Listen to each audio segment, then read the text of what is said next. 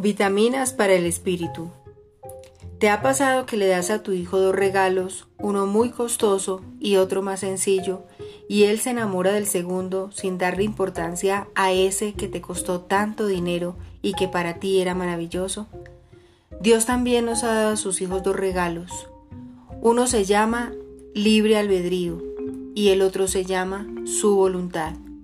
Siendo el segundo más valioso y seguro, nos enamoramos del primero y nos dedicamos a jugar con él, dejando el más costoso guardado en el armario.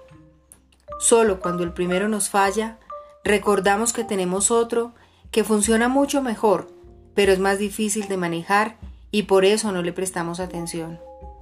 Qué diferentes serían las cosas si pusiéramos la voluntad de Dios por encima de la nuestra. ¿Cuántos problemas nos evitaríamos? Vitamina para hoy. Enséñame a hacer tu voluntad porque tú eres mi Dios.